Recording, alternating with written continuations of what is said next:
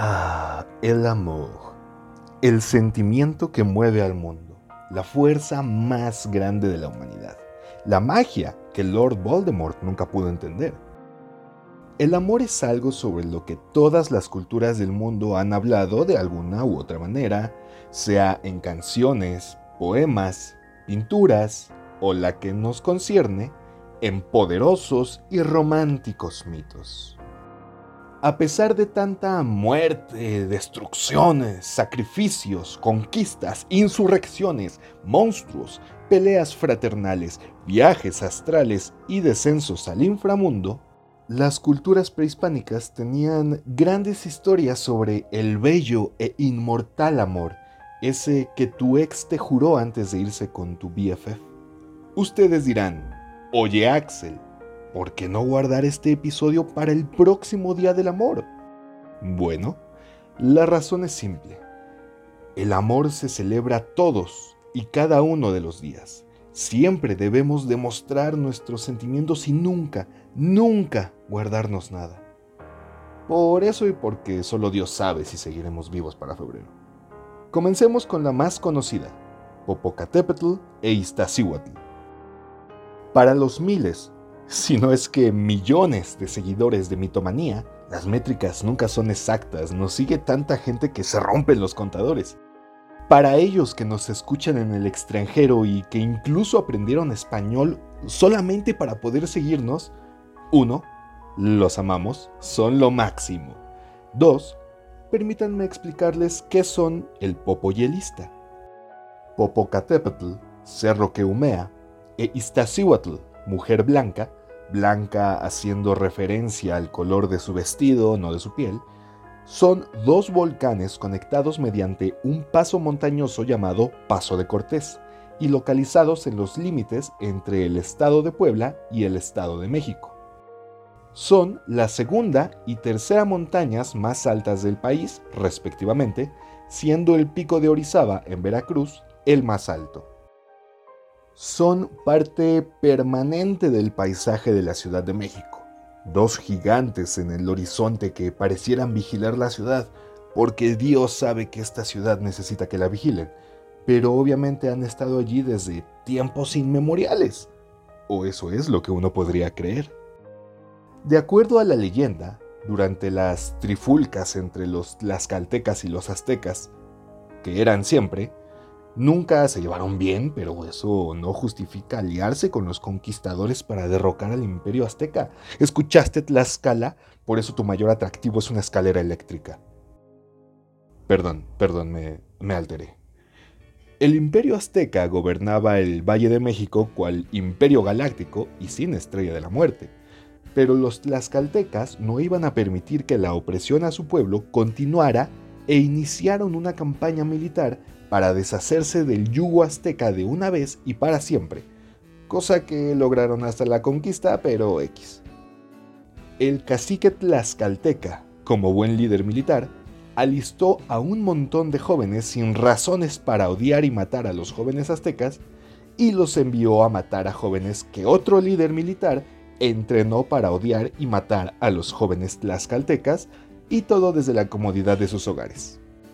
Entre esos jóvenes ilusos que creían que era un honor morir por sus ciudades, cuando en realidad morían por los caprichos de gente vieja lo suficientemente inteligente para saber que no valía la pena rifarse el físico ellos mismos, justo como sigue sucediendo en pleno 2020, estaba Popocatépetl. Dícese sobre él que era el mejor y el más apuesto guerrero de todos, o sea, era un Henry Cavill tlaxcalteca. Él estaba enamorado de Iztaccíhuatl, la hija del cacique. Este tenía en muy alta estima a Popo, no como tu suegro que todo el día te tira indirectas para que le llegues de su casa y dejes en paz a su hija. Se dice que Ista era una princesa hermosa, llena de sabiduría y amada por su pueblo, así que nuestro buen Popo ni lento ni perezoso, fue a hablar con su suegro. Don, he venido a pedirle la mano de su hija en pagano matrimonio. Hijo, nada me haría más feliz que ver a mi hija. mi bella y única hija, casada con un hombre tan valiente, entregado y patriota como tú. Un hombre que está listo a entregar su vida en la guerra para que yo no tenga que salir de mi casa. digo, digo, para defender a su gente. Hagamos un trato, hijo. Ve a la guerra, acaba con todos y cada uno de los aztecas que se te pongan enfrente y, cuando regreses victorioso, te casarás con mi hija y vivirán felices en esta gran ciudad de Tlaxcala e inaugurarán la futura escalera eléctrica. Está diciendo que debo ir a la guerra por razones que no me constan y sufrir irreparables daños físicos y emocionales para, en el poco probable caso de regresar, poder casarme con su hija y vivir del erario? Jalo. Y así, Popocatépetl y el ejército tlaxcalteca marcharon a la guerra. Su destino era incierto, pero su corazón le decía que hacía lo correcto. Nunca dudó de su noble objetivo y nunca se detuvo a pensar en la posibilidad de mejor buscarse otra mujer, una que no estuviera controlada por su padre y por quien no tuviera que ir a la guerra y vivir con un eterno estrés postraumático por el cual podría llegar a herir o de plano matar a su esposa y o futuros hijos. Pero bueno, el honor militar y el patriarcado son las dos grandes mentiras que en esos tiempos reinaban. Todavía. Interminable fue la espera de Iztaccíhuatl. Los días pasaban y ella sufría en su palacio, atendida por sus sirvientes, amada por su pueblo, con acceso a la mejor educación, a la mejor comida, a los mejores dioses. Iztaccíhuatl moría lentamente separada de su amado. Un día, un viejo rival de Popocatépetl, lo suficientemente inteligente como para no haber ido a la guerra, le hizo llegar a la princesa la noticia de la muerte de su amado. ¡Oh! oh estamos frente a la primera fake news de América? Posiblemente. Iztaccíhuatl cayó en desgracia al enterarse de la muerte del ser que más amaba, porque al parecer era algo que no se esperaba de alguien que va a la guerra. Devastada, Iztaccíhuatl decayó más y más hasta que un fatídico día la princesa murió. No pasó mucho tiempo para que los soldados tlaxcaltecas regresaran victoriosos a su ciudad que definitivamente existe, aunque Internet diga que Tlaxcala es una cortina de humo del gobierno. Y llegaron encabezados del mero mero, Popocatépetl. Sin importarle la cantidad de amigos que perdió en la guerra ni que tenía tiempo sin ver a su madrecita santa, Popocatépetl fue a buscar a su amada con la intención de casarse cuanto antes. No podía soportar un segundo más sin ser el esposo de Iztaccíhuatl. Y tal vez también tenía ganas de otras cosas de gente casada. Digo, no debe ser fácil pasar tanto tiempo entre hombres ensangrentados y embarrados de tripas. Popo, estás vivo. ¿Cuántos aztecas mataste? ¿Me trajiste la cabellera de alguno? ¿A, ¿A qué se refiere con que estoy vivo? ¿Y mi esta bebé? Corrió la supuesta noticia de que te habían matado, pero yo sabía que no podían contra mi campeón. Ya dime, ¿cuántos aztecas te echaste? ¿Dónde está Ista? ¿Cien? ¿Doscientos? Ya estás listo para regresar a la batalla de ser necesario, ¿verdad? ¡Quién engaño! Claro que estás listo. Te lavamos bien el coco para que quisieras pelear. Digo, uh, Qué bueno verte vivo, hijo. Ya dígame dónde está Ista. Ay, qué pesado. Mi hija no aguantó tu supuesta muerte y se fue a dormir. Pero... pero está muerta. Ay, ¿quién lo diría? Muerta de tristeza. ¿Sabes qué te hará sentir mejor? Regresar al campo de batalla y matar unos cuantos aztecas más. Mira, te mandé a hacer un set de armas personalizadas, todas grandes. Destruido por dentro, Popocatépetl vagó por las calles de Tlaxcala durante días. La ciudad estaba sumida en un profundo dolor, únicamente comparable a cuando le dijeron ratero al chavo del ocho. Después de mucho vagar, sufrir y meditar, Popo decidió hacer algo para honrar la memoria de su amada y que su recuerdo permaneciera siempre en la memoria de los pueblos. Mandó a construir una gran tumba ante el sol, amontonando 10 cerros para formar una enorme montaña. Tomó el cuerpo sin vida de su amada y lo llevó hasta la cima de la montaña mientras música compuesta por Hans Zimmermann sonaba de fondo. Al llegar, posó allí el cuerpo de su amor y se dedicó a velar su sueño.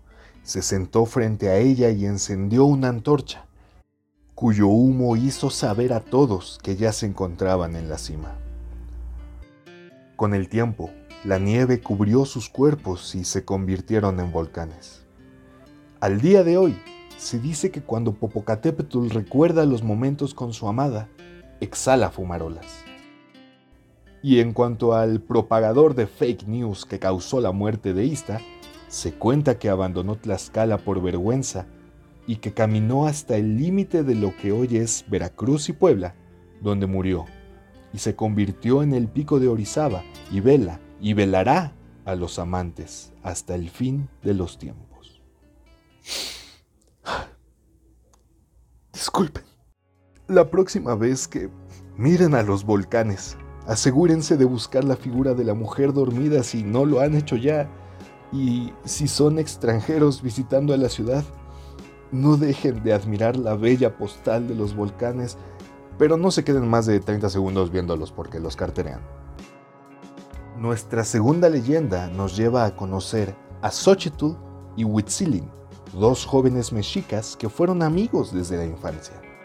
Solían pasar todo el día jugando y descubriendo el mundo a su alrededor y, con el tiempo, el amor entre ambos floreció.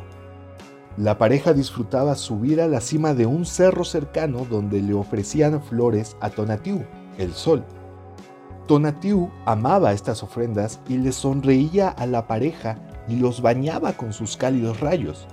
Todo era hermoso, todo era amor y felicidad.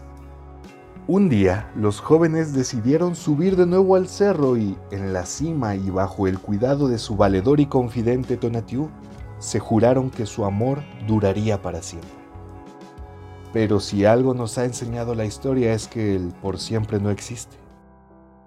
Un día los mexicas entraron en guerra. No importa cuando escuches esto, siempre estaban en guerra. Huitzilin, joven en edad adecuada para matar a otros jóvenes, fue lanzado a la guerra en contra de su voluntad porque, pues, así es la guerra, chavos, no es como Call of Duty. La pareja se despidió mientras Wake Me Up When September Ends de Green Day sonaba de fondo y Huitzilin se fue. Ustedes dirán, esta es la misma historia que la primera. Ahorita ella se muere y él regresa y se muere porque ella se murió. Pero no. Huitzilin murió en el campo de batalla porque... ¡Carajo! Huitzilin no era un guerrero, era un joven enamorado que lo único que quería era recolectar flores con su amada y dárselas al sol. Pero la codicia y soberbia del hombre lo obligaron a ir a una guerra en la que inevitablemente pasarían muchas tragedias la muerte de Huitzilin siendo una de ellas. Cuando la noticia llegó a oídos de Xochitl, su mundo se vino abajo. Xochitl regresó una última ocasión al cerro que fuera testigo de su amor con un único deseo. Le imploró a Tonatiuh poder unirse a su amado. Tonatiuh, que la neta siempre ha sido un dios bien chido y humilde, no satisfecho con ser el sostén del mundo brindándonos su calor, decidió que iba a ayudar a su pequeña amiga. Tonatiuh acarició la cara de la joven con sus rayos y ella se convirtió en una flor con los colores del sol. Huitzilin, renacido como un colibrí, bajó del cielo y tocó el centro de la flor con su pico, haciéndola abrir sus veinte pétalos, llenando el lugar con el brillo del sol y un aroma exquisito. Se dice que los amantes siempre estarán juntos mientras la flor de cempasúchil y los colibríes habiten la tierra. Por eso, amigos, siempre traten bonito a los colibríes y amen las flores de cempasúchil. Es de lo poco rescatable de este país en la actualidad. Eso y la Nochebuena. La flor, no la cerveza. Bueno, la cerveza también. Nuestra tercera y última historia nos mantiene en la otrora majestuosa Tenochtitlan, donde nació Tlalcaelel, guerrero, economista, estadista, reformador religioso y le quedaba bien rico el chocolate. Tlalcaelel fue un hombre muy importante en la política y religión mexica, que eran básicamente lo mismo, aunque nunca llegaron al extremo de prestarle un recinto cultural como un actual Palacio de Bellas Artes, por decir algo, a un culto religioso, como un actual Luz del Mundo. Hasta los mexicas tenían límites. Tlalcaelel llegó a ser Tlatoani hasta ya tarde en su vida, pero siempre estuvo rodeado de los altos cargos políticos y religiosos, y fue el fiel consejero de muchos. Al final, fue él quien estuvo detrás de muchas decisiones, fue la mente maestra que movía a los tlatoanis, fue el Salinas de Gortari prehispánico, pero en bueno. Pero la verdadera protagonista de la historia es Citlalmina. No, no hablo del barrio en Ixtapaluca nombrado en su honor, al cual nunca, nunca, nunca deben ir, amigos. Es el mero Estado de México. Sería más seguro meterse a un hospital COVID sin careta ni cubrebocas. Citlalmina era una mujer de origen humilde, con quien Tlalcaelel tuvo una relación algo clandestina, ya que no podía ser visto con ella por la diferencia de clases, pero eso no evitó que se enamoraran profundamente. Citla sabía que nunca podría estar formalmente con su amado, así que decidió hacer suyos los ideales de Tlaca y jugó un rol importante en la batalla contra los tepanecas. Comenzó a congregar mujeres para defender los lagos que circundaban Tenochtitlan, educó a muchas otras para ser mujeres fuertes e independientes en oficios que eran considerados masculinos. Adoptó un bebé que nació en medio de la batalla y lo crió para ser uno de los guerreros jaguares más importantes de su época. El amor que el pueblo tenía por Citlamina era tan grande como el que tenía hacia los tlatoanis, y Citla usaba su influencia y poder para bien, siempre educando al pueblo y alentándolo a apoyarse unos a otros, porque eso es lo que hace un verdadero héroe cuando sabe la gran influencia que puede tener sobre la gente.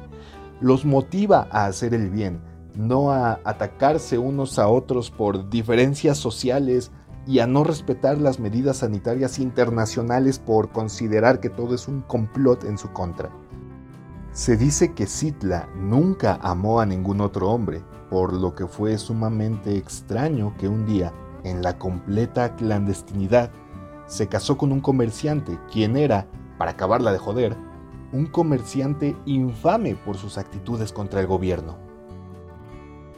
Tlacael él sabía por parte de una de las cuñadas de Citla que este comerciante era parte de una conspiración fifí contra el gobierno y Citla se casó con él para intentar detenerlo todo desde dentro.